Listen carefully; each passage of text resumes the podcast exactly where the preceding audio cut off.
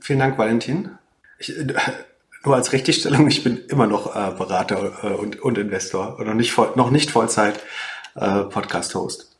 Prost Pip und äh, alle, die mit uns jetzt trinken und den Abend Revue passieren lassen oder den Tag Revue passieren lassen. Ja, speaking of, erzähl doch mal, äh, was du, was du heute, hast du, du hast ja bestimmt der äh, Konferenz gefolgt und ich habe ein bisschen was gelernt. Ich habe äh, Anfang habe ich über Produktentwicklung ein bisschen gelernt. Man sollte nicht auf Features achten, sondern eher auf Outcomes. Dann mein größtes Learning, dass ihr in Berlin oder in Startups in Berlin man aktuell Minimum, Maximum ein Jahr arbeitet.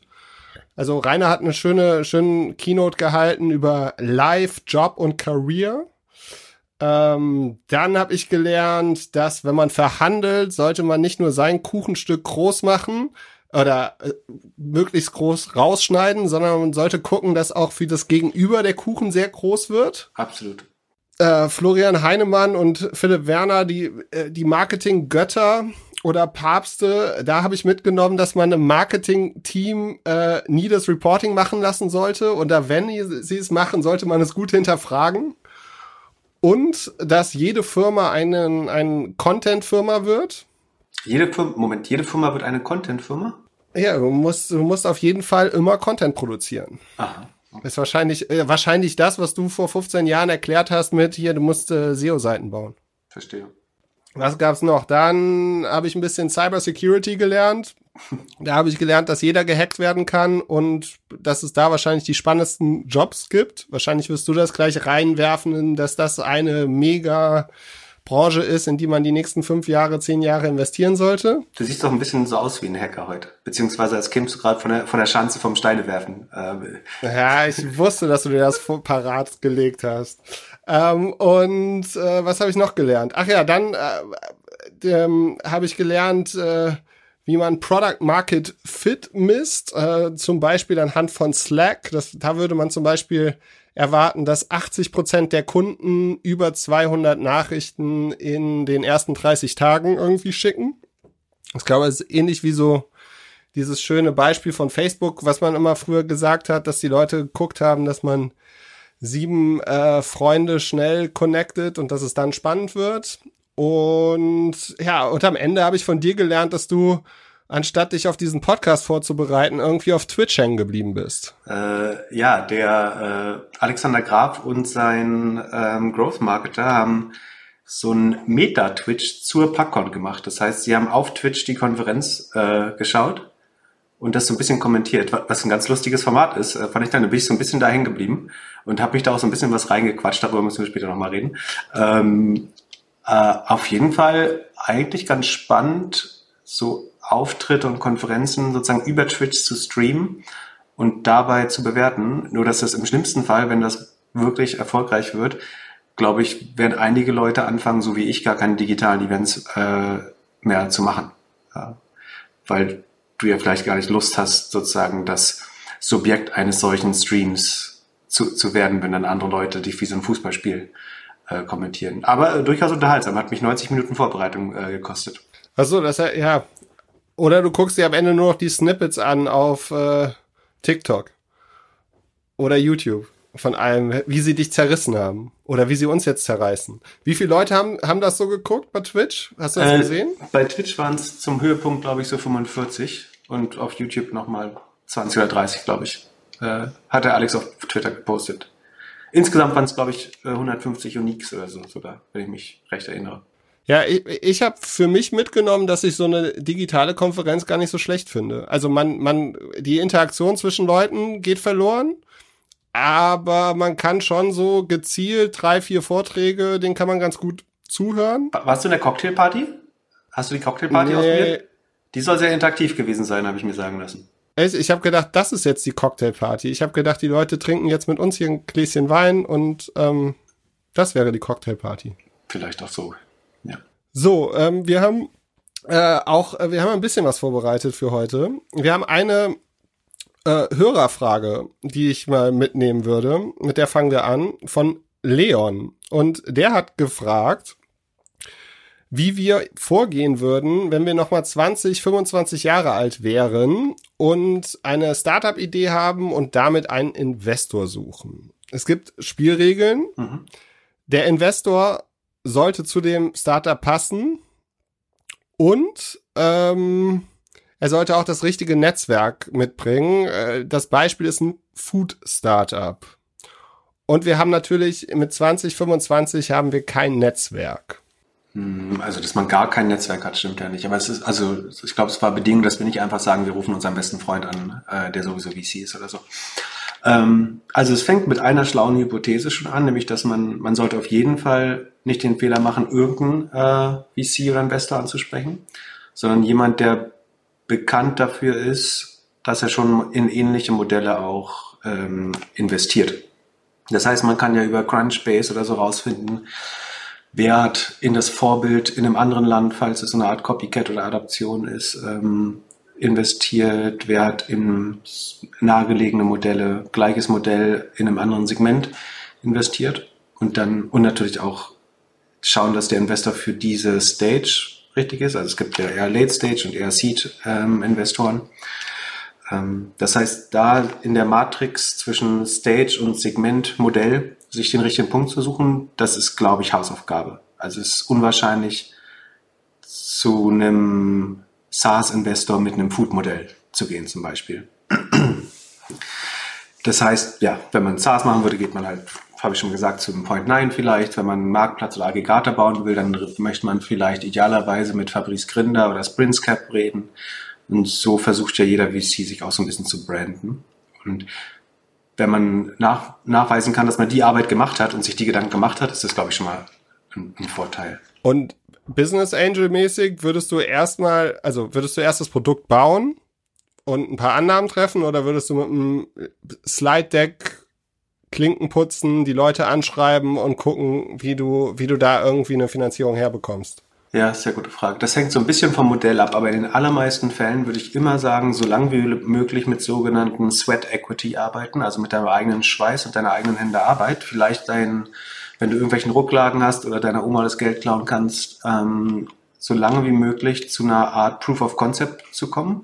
Vielleicht schafft man es noch nicht, den Product Market Fit zu beweisen äh, mit so wenig Geld, aber dass man eventuell einen Prototyp äh, baut, dass man vielleicht ein Team schon aufstellt und das erste Feedback einsammeln kann. Das kann Daten sein, das kann qualitativ sein. Ähm, das hilft, glaube ich, weil am Ende aus, aus Early Stage VC, der Business Angel Sicht, sind die drei größten Risiken wahrscheinlich A, das Team, äh, also dass das nicht überzeugt. Äh, wenn ich nicht weiß, wen der als nächster, der oder die als nächster hired, äh, dann ist das ein Unsicherheitsfaktor. Das heißt, wenn man auf ein fertiges Team schauen kann, dann hilft es, glaube ich, und auch Sicherheit zu gewinnen. Ähm, dann das zweite Risiko ist, das Produkt wird niemals gebaut, weil es sozusagen operativ schon in der Ausführung ganz grobe Fehler gibt oder es einfach technisch unmöglich ist. Ähm, deswegen hilft es, ein Prototyp zu machen und die sozusagen so ein bisschen Proof of Concept für die wichtigsten Bestandteile sein. Das kann ein sehr rohes MVP sein natürlich. Und das drittgrößte Risiko ist dann schon fast äh, der Product Market Fit, also dass es entweder den Markt nicht gibt oder dass der Markt dieses Problem gar nicht gelöst braucht durch dieses Produkt. Ähm, und je mehr man mit wenig externem Geld äh, da beantworten kann an diesen Risiken, äh, desto besser ist das im Sinne von, desto mehr von den Anteilen behältst du vor allen Dingen, aber desto mehr erhöht es natürlich auch die Chance, dass du was vorzeigen kannst, was jemand anderes attraktiv findet. Also ich würde schon sagen, wenn das mit Arbeit und wenig Geld zu realisieren ist, da einen Prototypen zu bauen, dann würde ich immer äh, den Weg gehen natürlich. Ja, ich glaube auch vor allem, wenn ich 25 wäre, dann würde ich so viel wie möglich versuchen, mit Freunden irgendwie oder Bekannten das Ding so schnell wie möglich zu bauen. Äh, und zum anderen glaube ich, dass es nochmal interessant ist, die so ein bisschen der in, in Kurze der Zeit der Experte auf dem Thema selbst zu werden. Das ist ja heutzutage relativ schnell möglich. Also wenn man sich auf Food konzentriert, keine Ahnung, auf äh, Schokoladen, äh, Nüsse oder wie auch immer, dass man genau weiß, wie das funktioniert. Und äh, dann vielleicht eine Verbindung aufzubauen. Also es wurde Leon hatte geschrieben, äh, ob man die Leute einfach kalt auf LinkedIn anschreiben sollte oder Podcast-Hosts anschreiben sollte, ob die ein Intro machen können. Ich würde irgendwie versuchen, die Leute anders zu bekommen. Also ja, ich glaube schon mal eine Interaktion zu, aufzubauen, bevor man dann sagt, so ja, hier, hier ist mein Slide Deck. Ja, also ich glaube, LinkedIn ist an, mit an Sicherheit grenzender Wahrscheinlichkeit unmöglich. Also es gibt, glaube ich, keine relevante Company, die so den ersten Investor gefunden hat, dass sie wild also entweder hast du einen super guten Catch, der beweist, du hast dich sehr tief damit auseinandergesetzt, oder du kannst auch sofort in drei Sätzen erklären, warum du schon eine hohe Erfolgswahrscheinlichkeit haben wirst. Also dass du zum Beispiel einen guten Prototyp machst. Ansonsten sehr unwahrscheinlich, dass du ohne Intro über LinkedIn äh, wirklich zu einem Investment kommst. Äh, ist eigentlich krass, wie viele Leute das so probieren, obwohl es fast nie funktioniert. Ähm, also besser ist tatsächlich falls man äh, vielleicht hat ein, ein Kommilitone vom Studium mal so mal ein Praktikum gemacht bei dem VC oder so, irgendwie über das Netz, Netzwerk daran zu kommen. Ähm, hast dich verschluckt? es gibt einen Mute-Button übrigens. Ähm, also vielleicht hat man doch ein kleines Netzwerk von der Uni, über das man arbeiten kann. Und wenn nicht, kann man vielleicht versuchen, erstmal einen Founder als Business Angel zu gewinnen, der in einem Startup das wiederum die Verbindung zu dem richtigen VC sein könnte äh, oder auch nah an dem Modell dran ist, äh, dass man sich darüber so ein bisschen langsam äh, ranarbeitet. Ansonsten wird es, glaube ich, sehr, sehr, sehr schwer. Ähm.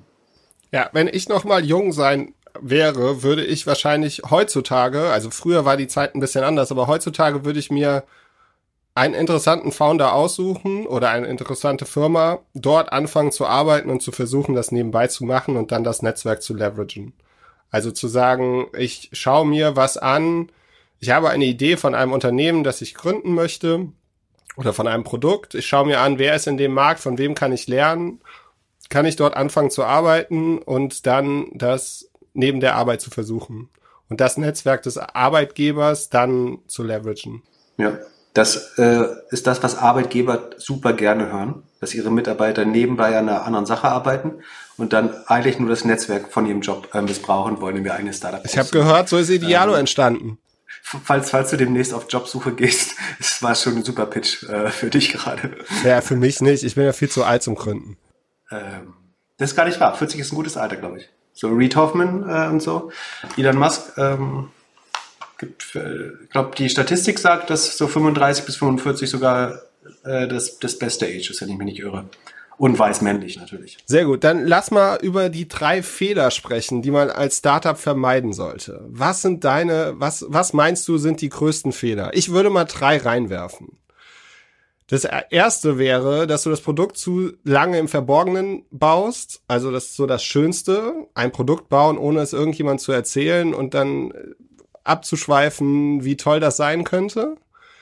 Mein zweiter Punkt wäre, man guckt die ganze Zeit auf die Konkurrenz, was die so machen. Also das meistens, wenn man schon draußen ist, dann sieht man, oh, in Amerika machen die gerade das und will das dann auch kopieren. Und mein drittes wäre, auf jeden Hype aufzuspringen. Also jetzt irgendwas KI-basiertes machen. Ab sofort. Hm. Da bin ich dabei. Ich glaube nicht so, wie du es meinst, aber ich glaube, man sollte sich so ein bisschen vor Hypes schützen und vor n gleich 1 Feedback. Also, dass dir eine Person Feedback gibt und du denkst, okay, ich muss jetzt alles umdrehen. Also, dass du, dass du die Helikopterperspektive so ein bisschen verlässt und dann auf jedes Feedback immer sofort mit einer Aktion oder Anpassung reagierst. Den Fehler habe ich oft gesehen, dass man sozusagen jede Information gleich bewertet, statt irgendwie so einen Filter dazwischen zu haben, indem man dann den Konsens aus verschiedenen Meinungen sich holt oder sozusagen mehr quantitatives Vorgehen sucht, dass Leute so ein bisschen wie die Fahne im Wind sich komplett äh, entweder von Trends oder ähm, Competitors von ähm, Konkurrenten beeinflussen lassen. Das sehe ich auf jeden Fall auch als Fehler. Ähm, ich glaube, einen der größten Fehler, ähm, da bist du ja der Experte eigentlich, was soll ich dazu sagen? Ähm, ein Fehler ist, glaube ich, zu glauben, dass du mit gutem Marketing schlechte Produkte äh, promoten kannst. Das ging eine Zeit lang. Äh, aber letztlich, wenn ich die Wahl hätte, ob ich ähm, irgendwie 100 Entwicklerstunden oder 100.000 Euro ins Produkt oder ins Marketing stecken könnte, würde ich es fast immer bevorzugen, ins Produkt äh, zu stecken, sofern ich dann glaube, dass es zu einer Verbesserung führen kann. Ähm, weil wäre Marketing ultimativ das Entscheidende, dann hätte Rocket Internet ja jeden Markt gewonnen, den wir, also ganz oft hat das geklappt, aber ähm, es hat nicht immer geklappt und wenn es nicht geklappt hat, dann war es nicht, weil da das Marketing-Team schlecht war. Die waren meiner Meinung nach immer sehr, sehr gut und wenn nicht, hatten sie Zugang zu sehr, sehr guten Ressourcen. Ähm, da lag es dann oft eher am, am Produkt. Also es lag nicht an der Geschwindigkeit, es lag nicht am Marketing, es lag selten am Budget. Ähm, das heißt, ähm, ich würde Produkt-User Experience immer über das Marketing ähm, priorisieren und dadurch hält man so ein bisschen auch das Pulver trocken. Und wenn ich heute 10.000 oder 100.000 Euro in eine Marketingmaschine schütte, die überall Löcher hat, ähm, dann sind die Streuverluste natürlich oder die Effizienzverluste auch viel größer. Niedrigere Conversion, schlechteres Targeting, schlechtere Retention. Das heißt, mit dem gleichen Geld kann ich in einem Jahr vielleicht deutlich mehr erreichen, obwohl ich natürlich trotzdem irgendwie äh, steigende Charts äh, zeigen muss. Das ist vielleicht auch so ein bisschen der Fehler äh, teilweise noch von europäischen Investoren, dass sie wenig Geduld haben. Ähm, das ist vielleicht auch ein Fehler. Zu, früh, zu früher Break-Even. Ich sehe ich würde sagen, 80 Prozent der Decks, die ich sehe, so im Seed Stage, sagen schon in drei Jahren ist das Ding übrigens profitabel. Und normalerweise gebe ich das mit dem Kommentar zurück, dass ich in keine Firma investieren würde, die in drei Jahren profitabel ist. Weil das heißt eigentlich immer, dass sie nicht groß wird. Ähm, keins der, der wirklich großen Geschäftsmodelle, die wir kennen, sind so schnell profitabel geworden. Du willst eigentlich, dass sie Unit Economic positiv werden und dass du dann aber wirklich äh, mit, dem, mit dem großen Laster Geld durch den Ofen schiebst äh, das dann aber langfristig äh, gut funktioniert.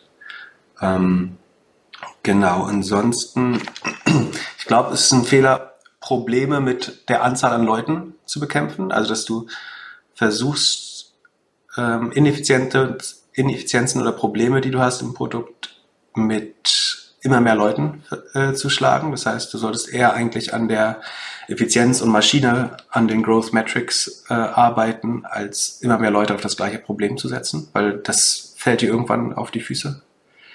Ähm, und am Anfang nicht zu viel testen und mehr kopieren. Das würde ich nicht wundern, dass das von mir kommt.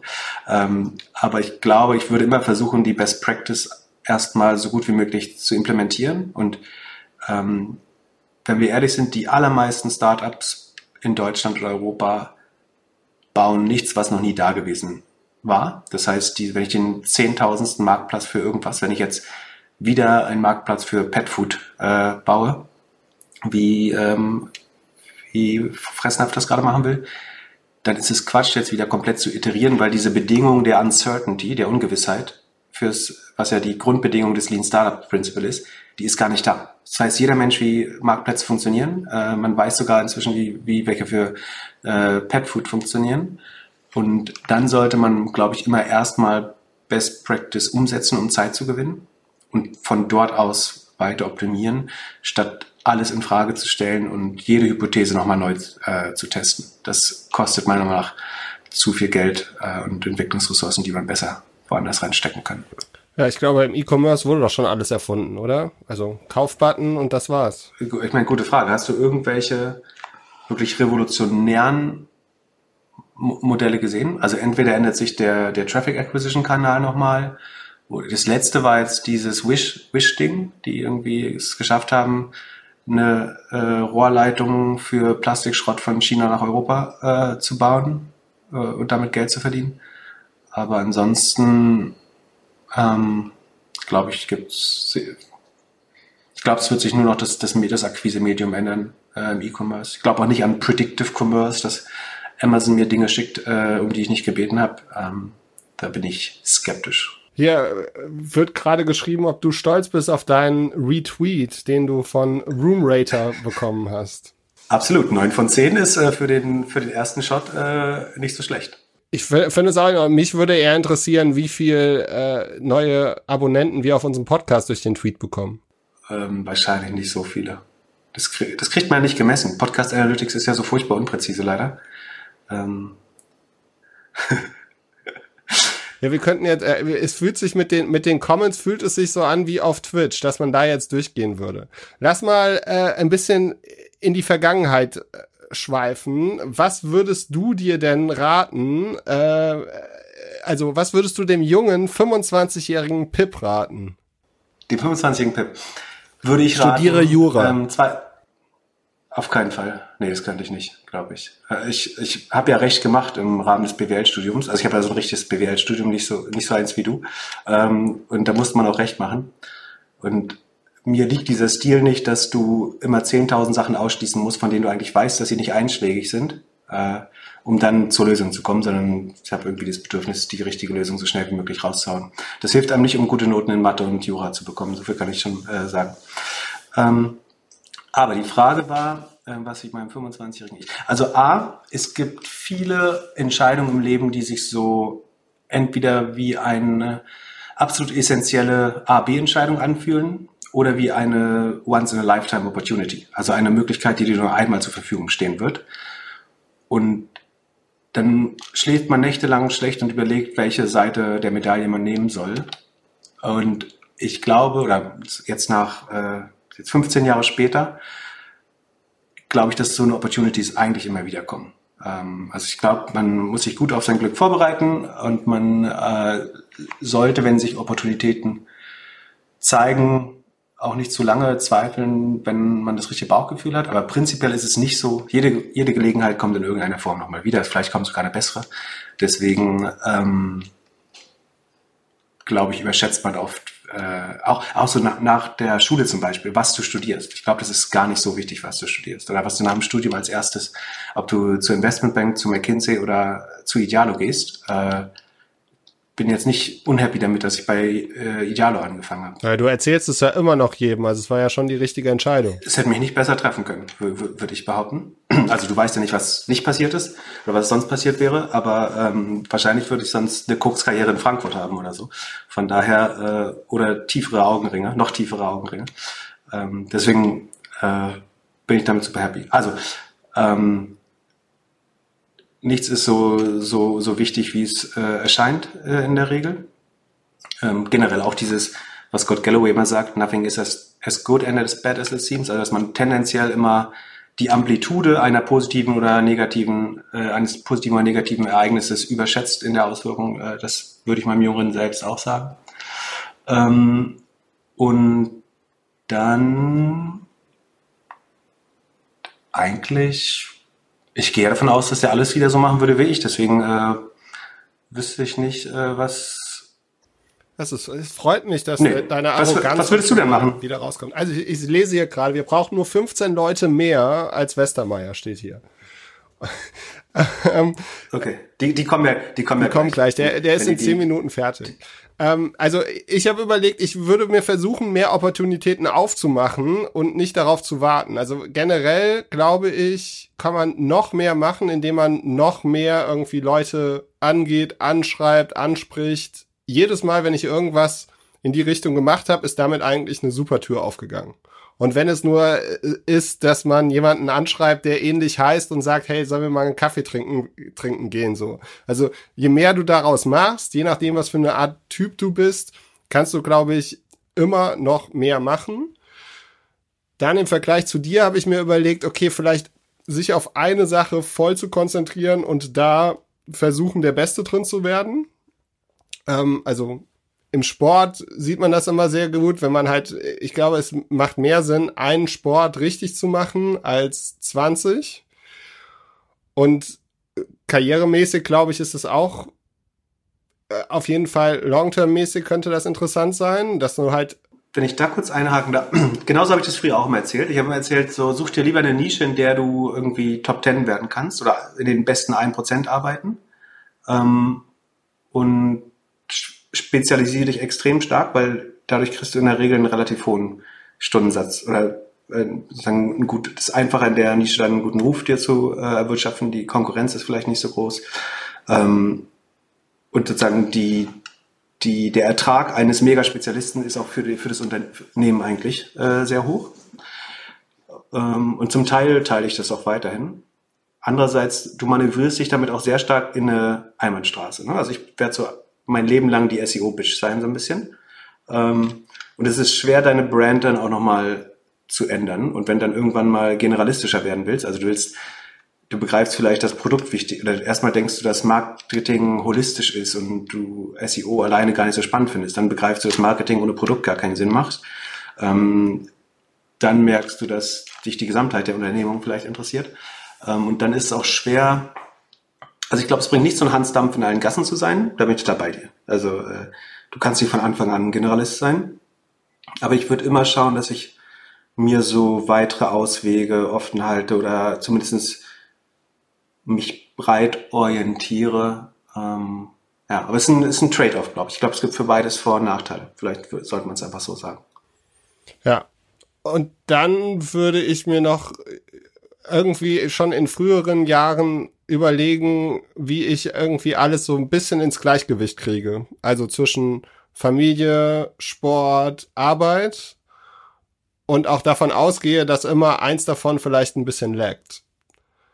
Das würde ich jetzt sagen, das habe ich in jungen Jahren war mir das eigentlich vollkommen egal. Das wird mir jetzt immer immer wichtiger. Ah ich würde äh, einen Tipp würde ich noch hinzufügen an mein jüngeres Ich, wobei auch den habe ich eigentlich bin ich ganz zufrieden damit, deswegen brauche ich den Tipp nicht, aber ich würde ihn allen anderen geben, ähm, dass man auf jeden Fall sich einen Job sucht, wo man zumindest glaubt, dass man den auch in 20 Jahren noch gerne macht. Also es gibt, glaube glaub ich, keine zehn Tage in den letzten 15 Jahren, an denen ich nicht gern aufgestanden bin, um zu arbeiten. Ähm, selbst wenn es irgendwie mal rougher war oder tougher.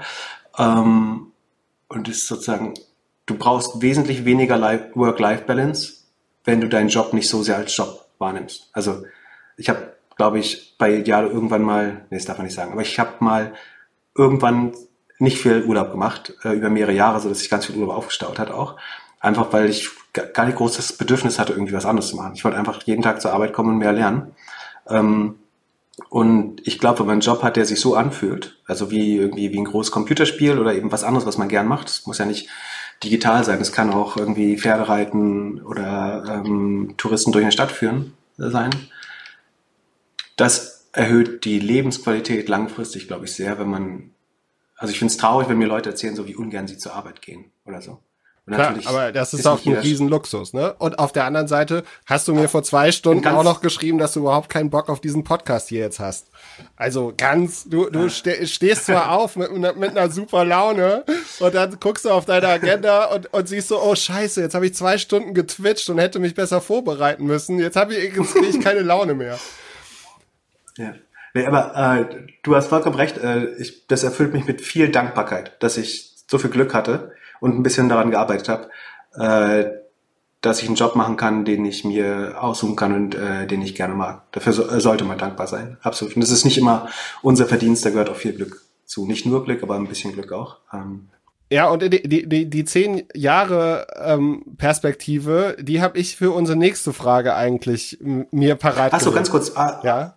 Ein Tipp habe ich, ein Tipp habe ich auch noch: ähm, immer auf kurzfristige pekuniäre Erfolge verzichten. Also ähm, nicht primär nach Geld streben. Ich glaube, Geld kommt als Ergebnis von, von Lernen, von was mit Begeisterung und Liebe machen, automatisch. Also für mich hat sich, auch das ist wieder so ein bisschen Survivor Bias natürlich, äh, wie, wie alles, was Sie gerade gesagt haben, aber ähm, sozusagen, man wird, wenn man was gut kann, wirklich gut kann, weil man es liebt, dann wird man früher später davon leben können. Und ich habe in meinen ersten Jahren bei Idealo nicht viel äh, Geld verdient äh, um ehrlich zu sein. Aber ich habe das im Nachhinein nie, nie bereut.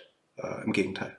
Klar, aber du musst ja auch im Klaren sein, dass du einer der wenigen bist, der diesen großen Luxus hat und der sich damit die Sache aufgebaut hat. Und es liegt auch daran, dass du immer noch klassifizierst wird, wirst als der Typ, also A, dass du hart arbeitest, B, dass du aber immer noch klassifizierst wirst für den Erfolg von Idealo und der SEO-Typ, der dahinter steht und der abgehauen ist, bevor Google überhaupt in, in die Flugsuche reingegangen ist. Ja. Und du wirst bestenfalls verwechselt. Als genau, also für mich vollkommen in Ordnung. Aber ich habe ja auch nicht vor, mit einer Weste irgendwie dann da so rumzusitzen und jedem zu erklären, dass ich der Schlauste bin. Ich äh, bin ja nur fürs Entertainment hier. Aber mein, meine Frage für, also diese zehn Jahre Perspektive teile ich. Also man sollte sich was aussuchen, was man wirklich auch lange machen möchte. Das wäre auch so ein bisschen meine Antwort auf die Frage, in welcher Industrie würdest du dein nächstes Startup machen? Also ich würde jetzt weniger, man könnte jetzt sagen, hier, ich habe eben einen Bericht gesehen über Cyber Security, das wird auf jeden Fall immer mehr, irgendwie jeder wird gehackt und so weiter. Leute kriegen mehr Angst, man muss mehr dort machen. Das ist vielleicht eine Branche, die irgendwie interessant ist. Ich würde mir halt überlegen, möchte ich in dieser Branche die nächsten 10, 20 Jahre arbeiten? Möchte ich in dieser Branche Experte werden? Würdest du anders? Ähm, ich habe tatsächlich ähm, es gab mal Ideen, die ich hatte, die, wo ich dachte, da könnte man ein geiles Produkt bauen. Und ich habe es unter anderem deswegen nicht gemacht, weil ich, weil es Qualifikation erfordert hätte, die ich mir nicht aneignen wollte, oder weil es eine Firmenkultur erfordert hätte, der ich nicht hätte vorstehen wollen. Also das, wenn es zum Beispiel sehr, sehr saleslastig ist, äh, nichts dagegen. Äh, es, der, der Job sollte eigentlich mehr Respekt haben in, in Europa. In US ist er deutlich besser angesehen. Aber trotzdem, sozusagen, das entspricht nicht meinem Naturell, irgendwie eine Sales-Organisation äh, zu führen. Und ähm, das erfordert meiner Meinung nach auch eine, eine gewisse Kultur, ähm, die nicht so 100% dazu passt. Also das ging so ein bisschen in die Richtung, ich, obwohl ich eine meiner Meinung nach gute Idee für eine Industrie hatte, ähm, würde ich die nicht verfolgen, weil sozusagen ich mich langfristig da nicht sehe. Zum Beispiel alles, was auch sehr personalintensiv ist. Äh, also würdest du ja so eine, so eine Art Uber oder Uber für irgendwas bauen, wo du dann 12.000 äh, Mindestlohnbeschäftigte hast, ist auch was, was mich persönlich äh, sehr wenig reizt, ehrlich gesagt. Aber investieren ähm, würdest du in sowas? Du bist ja, du, du, du sitzt ja auf deinem hohen Ross, streust mit deinem Geld, sagst, ich glaube in diese Geschäftsideen, aber ich selber würde es nie gründen. Ich, ich glaube mehr in, das habe ich im, äh, in dem Vortalk schon in der Mainstage vorhin gesagt. Ich glaube mehr an integrierte, an gute integrierte Organisationen als an Marktplätze. Ich glaube, die ganzen Marktplätze und Plattformen, die wir sehen, ist nicht das reife Stadium der digitalen Welt, sondern äh, ein Weg zu besseren integrierten Unternehmen. Das heißt, ich glaube, die meisten ähm, Uber für irgendwas Unternehmen werden irgendwann ihre Leute anstellen. Entweder weil es regulatorisch so angelegt wird oder weil sie verstehen, dass es eventuell den besseren Service garantiert oder die, das bessere Image. Vielleicht äh, werden Leute es auch irgendwann einfach äh, nicht mehr akzeptieren. Ähm, Genau, aber die Frage war ja eigentlich, ähm, was war die Frage eigentlich? Achso, welche Industrie? Sagt, wo würdest du denn gründen? Ich bin zu alt zum Gründen. Was willst, willst du jetzt nur noch Podcast, Podcast machen? Ja, mal gucken. Ich, äh, Familie, Podcast. Springer hat gerade Meltwater gekauft, äh, nee, nicht Meltwater, wie heißen die? Morning Brew. Ähm, vielleicht sollten wir auch einen Newsletter machen. Ja. Äh, aber dann fühlt es sich wieder wie Arbeit an. So äh, ist ja jetzt als Videocall ist es ja eigentlich schon schon sehr interessant. Und ich muss sagen, Podcast, äh, Spotify, Spotify, nicht Shopify, hat gestern ja äh, Q3 Earnings ähm, reported. Und meine Prediction war zwei Millionen Podcasts bis Ende des Jahres. Sie sind bei 1,9 Millionen Podcast-Shows. Also ich. Das heißt, das Wachstum sinkt langsam, ne? Also es wächst dynamisch, aber es ich habe es, glaube ich, höher geschätzt, oder? Du willst mich auf meinen Schätzfehler hinweisen, oder? Dass ich überschätze. Du hast wahrscheinlich überschätzt, aber wir sind auch noch nicht Ende des Jahres, kann ja richtig sein. Aber ich glaube, Podcast fühlt sich nicht wie ein Job an, ist, glaube ich, auch kein Job, sollte man auch nicht so sehen. Ich finde es halt wie Bloggen von vor 10, 15 Jahren. Es hilft halt einem unheimlich, sich mit Sachen auseinanderzusetzen. Und das Schöne ist, man kann es selbst machen. So, also man kann, äh, mhm. es ist halt eigentlich für mich, also in dem Format ja sowieso hier, ich bin ja, wir spielen das Spiel ja so ein bisschen Lehrer-Schüler, ähm, ist es, äh, lerne ich ja mit allen Hörern mit, du weißt schon alles, aber ich glaube, selbst du liest jetzt mehr und bildest dich mehr weiter als ohne Podcast. Ja. Äh, der Sven von, äh, von Spotify hat gerade äh, kommentiert. Du kannst aber ein bisschen Kommentare lesen und ich sage dann jetzt, welche, in welchen Industrien ich gründen würde. Ach ja, Sven, also, schön, dass ähm, du zuhörst. Ähm, sag mal, wie kommen wir in diese Top 50 Ratings? Ja, genau. Äh, warum, da sind so viel Scheiß-Podcasts. Also iTunes mag uns und ich liebe Apple, aber äh, irgendwas funktioniert hier nicht. Okay, okay, Pay PayPal-Adresse, ich tippe einen Moment. Rede du mal, ich überweise. Bitcoin-Adresse wäre besser. Äh, da müssen wir ein bisschen Werbung machen, um die 10.000 einzusammeln. Ähm, also die äh, Industrien, in denen ich gründen würde. Äh, Supermärkte. Ich würde nicht zwang, würde nicht zwang, ich würde nicht zwangsläufig äh, gründen, aber was ich, ich glaube, wo wir mehr Gründungen brauchen, ist ähm, einerseits, ich glaube, alles, was unsere Elterngeneration ab jetzt betrifft, also die Silver Surfer oder Boomer Generation, wie man das immer nennen will, ich glaube, das alles, was wir Gesellschaft, Kultur, Unterhaltung nennen, noch sehr stark auf junge, mobile Menschen zugeschnitten ist. Und ich glaube, wir durch die Alterspyramide und durch, wie sich das weiter verschärft, brauchen wir mehr Angebote, um die Phase zwischen jemand lebt gesund mit seinem Partner in der eigenen Wohnung, bis ähm, jemand kommt ins Pflegeheim, den Zeitpunkt so lange wie möglich rauszuschieben, äh, indem man Leute mobil hält, eventuell in ein besseres gemeinschaftliches Wohnen, was aber nicht, sich nicht wie ein Pflegeheim anfühlt, äh, überführt. Daran glaube ich sehr stark. Ich glaube, das ist ein Berlin Star reiche Gründer Startup Bubble Thema.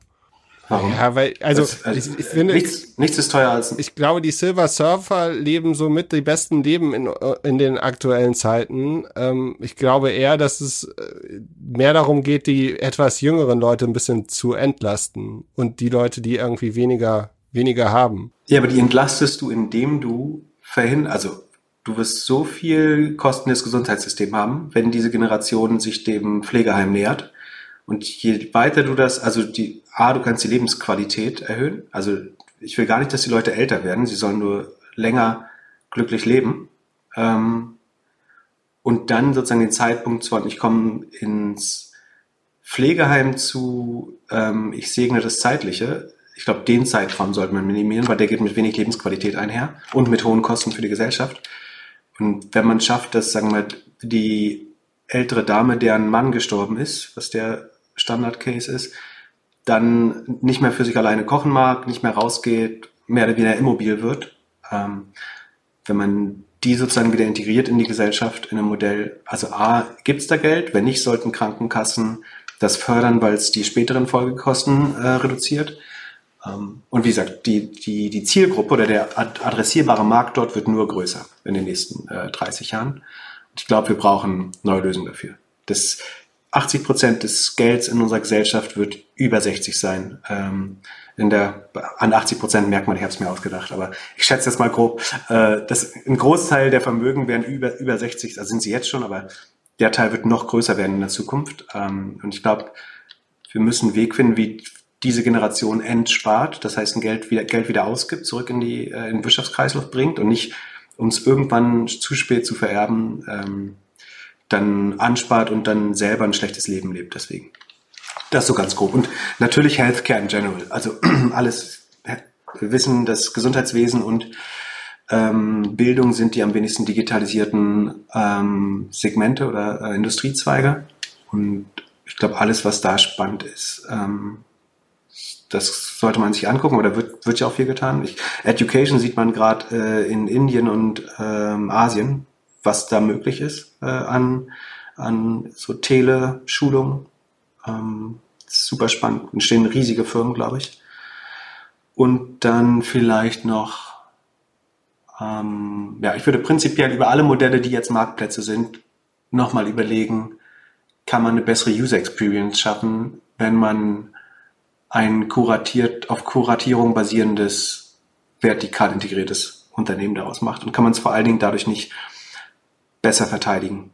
Du hattest äh, eben in dem Vorgespräch hattest du dieses Uber-Beispiel gesagt und ähm, und du würdest dir anstatt Uber lieber ein gutes Taxiunternehmen wünschen, zum Beispiel Ja. als als Marktplatz. Also- also Eben nicht als Marktplatz, sondern als sozusagen, du hast deinen Black Cab Driver, die sind angestellt, sind halbwegs in der gleichen Geschwindigkeit da. Ähm, das m- müsste ja gehen. Dazu muss ich ja nicht Leute versklaven. Vielleicht kostet es ein bisschen mehr, aber dafür bleibt ja auch, äh, nimmt, nimmt die Plattform dann nicht 20, 30 Prozent äh, Rake oder Take Rate. Why not? Aber wieso? Also, also hier wird eine Frage gemacht, okay, äh, was ist der Vorteil von einem guten Taxiunternehmen? Man könnte argumentieren, dass Uber in Deutschland nie so wirklich funktioniert hat, weil wir in Deutschland eigentlich immer gute Nee, Uber, funkt, Uber funktioniert nirgendwo. Also Uber wird subventioniert vom, vom Steuerzahler, der die Sozialabgaben der Fahrer tragen muss, äh, weil die sich nicht selber versichern können und nicht sozialversicherungspflichtig werden in dem Job. Ähm, und von den VC, die, VCs und den Public Markets, die jetzt das Geld noch draufzahlen. Uber wird sich ab dem Tag rechnen, wo der Fahrer rausfliegt und du Self-Driving Cars hast. Bis dahin, das ganze Modell ist so lange durchzuhalten, bis das passiert, äh, letztlich. Ähm, man, man kann viel sagen, aber zumindest hat das äh, Taxiunternehmen längere Zeit. Ich will nicht sagen, dass es hat definitiv ein besseres Taxiunternehmen gebraucht. Der Taximarkt war schon broken und der hat Disruption oder ähm, Innovation gebraucht, das ist keine Frage. Aber das hätte man auch über ähm, Mittel der Kommunikation und äh, Digitalisierung machen können. Dazu muss man nicht äh, so tun, als sind das jetzt Einzelunternehmer, die da Taxi fahren. Äh, ich lese hier nur noch äh, Spotify, Spotify, Spotify. Ähm, lass mal weitergehen. Was haben wir noch für schöne Fragen? Was würdest du Berufsanfängern empfehlen? Äh, karrieretechnisch? Karriere, Startup gründen, Position im Grown-up oder Corporate?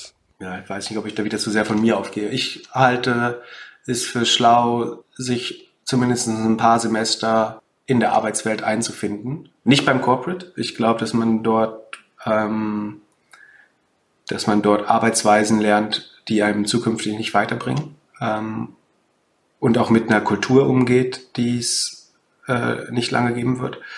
Ähm, deswegen würde ich schon schauen, dass man in irgendwie ein schnelles ins Wachstumsunternehmen oder Grown-up äh, kommt oder auch in Startup, warum nicht?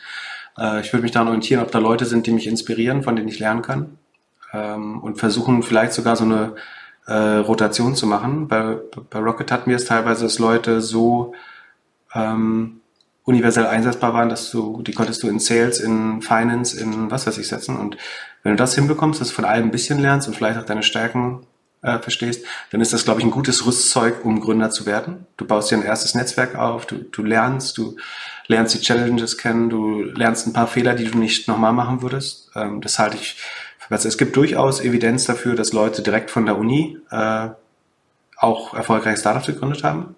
Äh, das gibt's ich finde die von mir beschriebene Variante trotzdem charmant, aber ich will niemanden demotivieren, der von der Uni kommt und wenn, wenn er glaubt, er hat eine wichtige Idee, ähm, dann sollte das ruhig trotzdem, soll er oder sie das trotzdem machen. Aber sozusagen sich ein bisschen Rüstzeug zu holen vorher finde ich nicht doof. Ähm, zu einem Corporate würde ich nicht gehen, ich glaube, weil, also aus dem Grund, dass Kultur und Lernkurve äh, nicht dabei helfen, schnell als Person zu wachsen und als Mitarbeiter wertvoller zu werden. Ja, ich glaube, Corporate macht nur Sinn, wenn du wirklich in diesem Trainee-Programm drin bist und von vorne herein das als deinen 10, 20 Jahresplan siehst und dort einer der Erkorenen bist, der dann dauert auf das, schnell, das schnelle System irgendwie mitgeht. Ähm, heutzutage, ich habe damals gegründet, weil ich fand, es gab, also das war für, ich war jung, habe gesagt, ich habe minimale Fixkosten und ich mache lieber die Fehler jetzt als später. Natürlich, ähm, ich glaube, die Fehler machst du immer, du hast aber eine gewisse Glaubwürdigkeit, wenn du ein bisschen älter bist. Damals gab es bis auf Rocket nicht so wirklich Grown-Ups. Also 2008. Neben Idealo, jetzt würde ich auch wahrscheinlich in ein großes Unternehmen gehen und dann das Netzwerk mit, also in ein Grown-Up nehmen und dann das Netzwerk mitnehmen. Hm. Ähm, es war auch eine sehr pauschale Aussage. Ich glaube, es ich, man sollte Corporates jetzt auch nicht komplett die Fähigkeit absprechen. Es gibt bestimmt gute Trainee-Programme, ne? Also es, aber dann sollte man eben das genau darauf prüfen, äh, wie viele Stationen man sieht, ob man Zugang zu Mentoren hat, äh, ob man die Kultur in den Teams irgendwie schnuppern kann oder ob man jemanden interviewen kann, der dort mal gearbeitet hat und wie der das bewertet. Es soll jetzt keine pauschal äh, Absage an, an, an Corporates sein, aber ich glaube, man muss dort genauer hingucken, genauso wie man bei einem Grown-Up auch schauen muss, ob einem die Kultur gefällt. Auch da gibt's ja äh, viele jetzt ähm, deutsche Grown-Ups, die bei Glassdoor und Kununu so eher im Bereich 3,0 Sternen äh, statt 5 stehen. Ähm, da lernt man dann vielleicht auch gar nicht so viel, außer äh, lange Arbeitstage zu haben. Sollen wir mal die Frage von Benedikt beantworten? wie wir heutzutage eine Biermarke zwischen einem eigenen Shop und ähm, D2C und Handel strategisch positionieren würden. Und, und nochmal kurz zum Mikrofon. Das Mikrofon nimmt was anderes auf als das, was ihr hört. Und Pip hat auch ein professionelles Mikrofon übrigens. Das nimmt hoffentlich auf. Gibt, gibt, gibt nur nicht so damit an. Ähm, also Biermarke, Positionierung. Ich glaube, man ist im, im, digitalen Bereich so ein bisschen eingeschränkt auch, äh, was Werbung angeht, ähm, dadurch, dass das alkoholhaltig ist. Das heißt, ähm, ich glaube, wenn das möglich ist, da, also ist keine Rechtsberatung, so gut äh, weiß ich es nicht, aber ich glaube, wenn es so eine Art Craft Beer oder wirklich eine neue Marke ist, ähm, dann würde ich schon auf Influencer in dem Fall setzen. Ähm, bei Bier. Ähm, das ist die Frage nochmal genau zwischen D2C, D2C ist natürlich kompliziert. Ich glaube, für die D2C würde ich so eine Mixed-Kiste bauen. Also so eine Kiste, die vom Warenkorb groß genug ist, aber wo dann verschiedene Sorten drin sind, so eine Art Tasting-Set. Ähm, es gibt eine ganz spannende Biermarke aus meiner Heimat, äh, die, die Störtebecker, Brauerei. Äh, ich komme ja aus Mecklenburg-Vorpommern. Ähm, die haben relativ schnell eine relevante äh, Marke aufgebaut. Das sind ein paar Hamburger Brüder gewesen. Ähm, deswegen, äh, das würde ich mir vielleicht mal anschauen. Ähm, aber sonst würde ich sagen, bei Bier wahrscheinlich vielleicht Product Placement. Ähm, also so eine Art Influencer-Marketing. Das kann Podcast sein, vielleicht TV. Ähm, bei Two and a Half Men war mal Radeberger im Bild, falls das jemand aufgefallen ist. Ähm, ja, Product Placement und und Influencer, würde ich tatsächlich sagen. Weil ich glaube, Search ist beschränkt. Ähm, Paid Social müsste auch beschränkt sein. Das heißt, es geht eigentlich nur Organic Social und das ist dann im, ähm, eben Influencer. Und vielleicht Events. Also, dass ich versuche, die, die Events, wo ich meine Zielgruppe treffe, ähm, auszustatten mit, mit, mit der Biermarke. So also Specs ja relativ groß geworden, dass die in Clubs und Eventsälen und so ähm, relativ präsent waren und dadurch dann irgendwann auch zu Hause getrunken wurden sofern ich das richtig verstehe. Und zum Abschluss, magst du uns noch mal eine Geschichte erzählen von einem Startup, was du gründen wolltest und nicht gegründet hast? Ähm, da gibt's. Hm, ich, ich erzähle kurz über meins. Ich habe mal überlegt, ein, ein Produkt zu bauen, das wollte ich Ride Recorder nennen. Das war eine Hardware für ein Auto, um Autodiebstähle zu verhindern. Und dann habe ich es aber, also ich habe den Prototypen gebaut und dann hat der Entwickler keine Lust mehr darauf gehabt und dann habe ich es auch sein lassen. Wahrscheinlich habe ich viel Geld gespart, dass ich es nicht gemacht habe.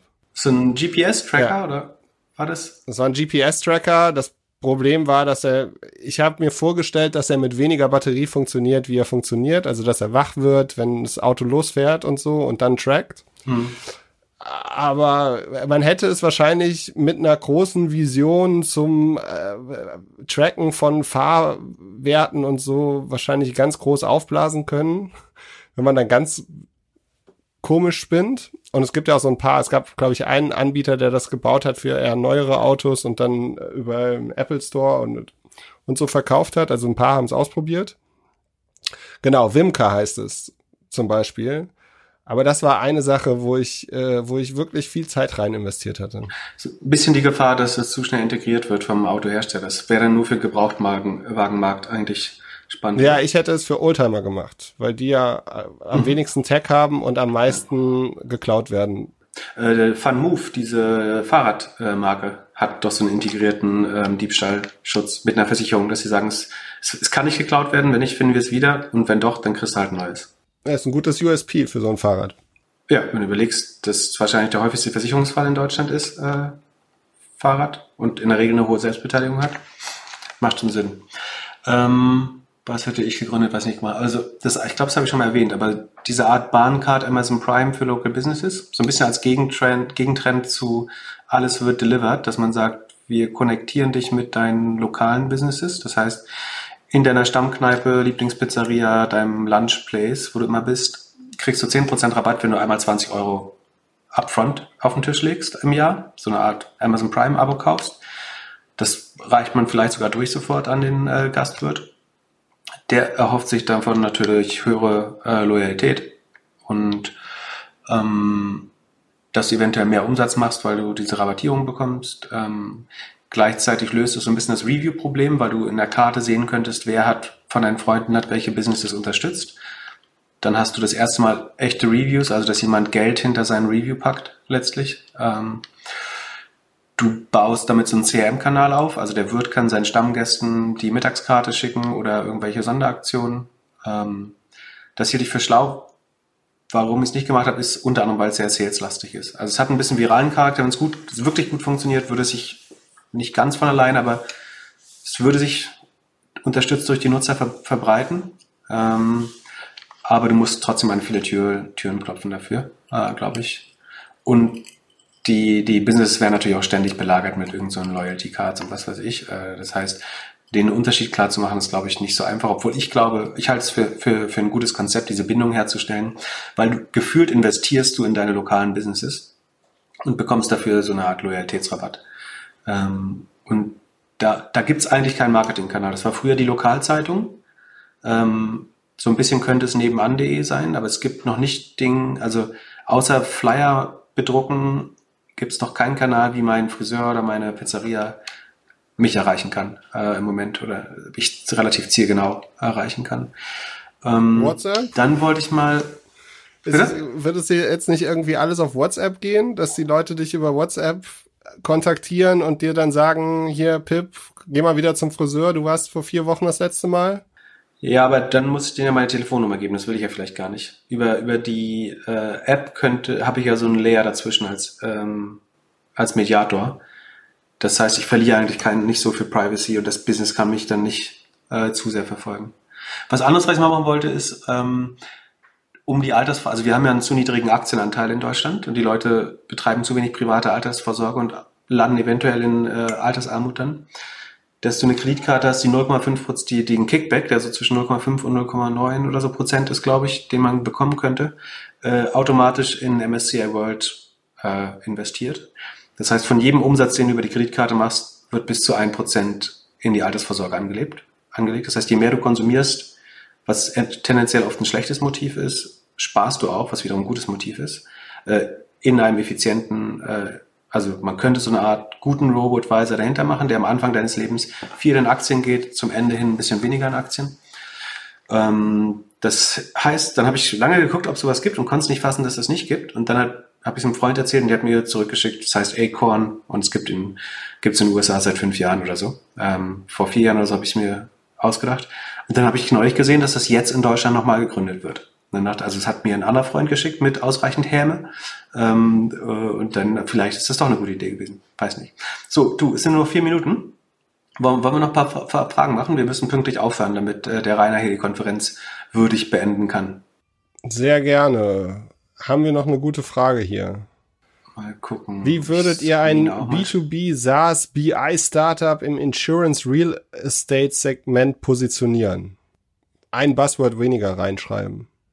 Das ist eine ähm. super Frage für drei Minuten. B2B SaaS BI im Real Estate ähm, ist natürlich schwer, ohne den, den Mehrwert zu kennen. Das ist sehr, sehr generisch. Äh, Tipp, wenn man glaubt, dass man das Richtige gründet und der Richtige dafür ist, dann kann man eigentlich auch immer relativ ohne NDE und so sagen, äh, was das ist. Ist keine Kritik, aber sozusagen der Schaden, der jetzt dadurch eintritt, ist, dass wir können das schlecht bewerten, wenn wir das Modell nicht äh, genau verstehen. Man würde viel besseres Feedback bekommen, natürlich, wenn man dann ein bisschen offener mit der tatsächlichen Idee wäre.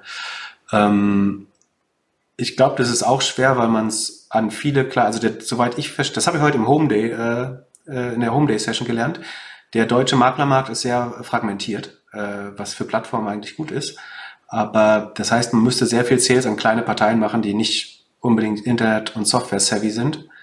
Ähm, deswegen stelle ich es mir schwer vor. Ich bin jetzt auch nicht der Real Estate-Experte. Ähm, Müsste man noch ein bisschen mehr über das Modell äh, wissen vielleicht. So, hier ist eine Frage, die können wir vielleicht am Sonntag beantworten. Depot nächste Woche absichern mit Short Positions oder Long, Gold Long? Gut, äh, ganz kurz, wir machen es ganz schnell. Äh, wir können es nochmal im Detail am Sonntag machen. Äh, da waren ja bestimmt dann alle zu. Ähm, Gold Long, Gold gilt so ein bisschen als ja als Absicherungswährung im Sinne von, wenn alles runtergeht, geht Geld Gold hoch aus Angst, weil es so ja Krisenvorsorge ist. Das ist nicht mehr so perfekt invers korreliert, wie es mal war. Also äh, wir hatten jetzt diesen Absturz der Märkte gerade und Gold ist nicht so krass hochgezogen. Ich weiß das sehr genau, weil ich was ähnliches probiert habe. Ähm, das heißt, es funktioniert ganz grob schon, aber es ist nicht mehr so einfach wie der S&P geht 5% runter und Gold geht 2% hoch. Ähm, der Automatismus funktioniert nicht mehr hundertprozentig. So ein bisschen war das auch durch Bitcoin. Da gibt es eine weitere Größe, in der, die das entweichen kann. Ähm, die Angst äh, nicht so 100% Absichern, wenn man das kann und sich dafür, in, also educated genug führt, gebildet genug kennt, mit Aktien Erfahrung hat, äh, kann man natürlich schauen, ob man vor der Wahl ähm, einen Teil der, ich würde nicht Gewinne mitnehmen, weil es kann auch einfach alles gut weitergehen, aber vielleicht eine Absicherung zu kaufen, das äh, kann Sinn machen. Eine Minute noch. Genau. Hast du schon mal in Folge 16, glaube ich, erklärt, dass man es eigentlich nicht machen sollte. Genau. Und dann letzte Frage, wie erklärt ihr euren Podcast-Erfolg neben der guten Qualität hauptsächlich an dem Reach von Pip und dass wir es jede Woche machen und Spaß dabei haben, auch wenn man uns das per Video jetzt nicht ansieht. Ja, genau, wir machen wieder was, was wir lieben. Ich wusste es vorher noch nicht, aber äh, jetzt mag ich es auch ganz gerne. Ähm, ja, ähm, ist es tatsächlich, glaube ich, dass wir, also ich mache was, das, was mir Spaß macht, äh, wo, wo es mir auch Spaß macht, Zeit zu investieren, äh, um mich ein bisschen vorzubereiten manchmal. Ähm, ich glaube, so ein bisschen trifft die, die, ähm, die Mischung aus Tech und Finanzen auch gerade einen Nerv, das ist keine Frage. Ich glaube, das Format ist sehr schlau. Da haben wir uns am Anfang sozusagen bei unserem ersten Telefonat äh, ein bisschen Gedanken drum gemacht, was ein gutes Format ist. Ähm, dass das bis heute eigentlich in der Form gehalten hat, spricht dafür, dass es sozusagen, da mussten wir nicht viel iterieren, obwohl ich glaube, das, ach, das ist auch noch ein Erfolgsmerkmal, dass wir, glaube ich, uns jede Folge verbessern. Jeder kann gern gemischter Meinung darüber sein, ob das jetzt absolut gut oder absolut schlecht ist, was wir machen. Aber ich glaube, was man sagen kann, ist, dass es jedes Mal ein klein bisschen besser wird, äh, in den allermeisten Fällen.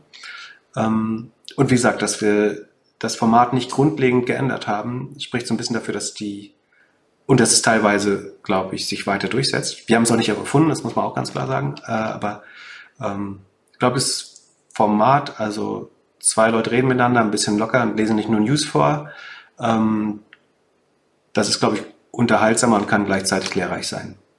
Ähm, so würde ich das erklären. Und was man sagen kann, also viele fragen sich natürlich, liegt das daran, dass wir schon vorher eine Audience haben? Zum Teil ja, so die ersten 1000, 2000 Hörer bestimmt. Ähm, ist aber erstaunlich sozusagen, wie weit die Audience unseres Podcasts über unsere gemeinsame äh, Audience hinausgeht inzwischen. Das finde ich tatsächlich äh, eher überraschend. Ja, ich, ich finde es schön, dass wir irgendwie in eine Interaktion gehen und dass wir es halt wir haben uns so knallhart im Startup würde ich jetzt sagen, man muss sich klare Ziele definieren, was man irgendwie so schaffen will. Wir sind da irgendwie sehr locker dran gegangen, haben gesagt, wir wollen da wollen es ausprobieren. Und wir haben es ja auch schon ein bisschen vorher ausprobiert, ne? Also du warst in ein paar Podcasts, ich habe ein paar Podcasts ausprobiert und so und wir versuchen halt in Interaktion zu gehen und ich glaube, die Leute hören auch zu, weil sie hören wollen, wie wir uns verbessern. Ich gehe jetzt gleich, gleich übrigens in einen weiteren Podcast, den ich heute noch mache. Das ist meine dritte Aufnahme heute äh, zum Erik Siegmann. Ähm, gut, aber wir sind durch. Äh, an alle, die Fragen gestellt haben, vielen, vielen Dank. Wir konnten leider nicht alle beantworten. Schreibt die gern per E-Mail an äh, podcast.doppelgänger.io, dann nehmen wir die gern in eine Sendung demnächst auf. Ähm, ansonsten vielen Dank für die Zeit äh, und die guten Fragen und vielen Dank fürs auch davor schon zuhören vor allen Dingen. Ja, Danke an alle und vielen Dank an Project A, dass wir hier reden durften und für den schönen Event. Ich habe auf jeden Fall ein bisschen was mitgenommen. Viel Spaß gemacht. Vielen Dank. Pip, wir sehen uns Sonntag. Ciao.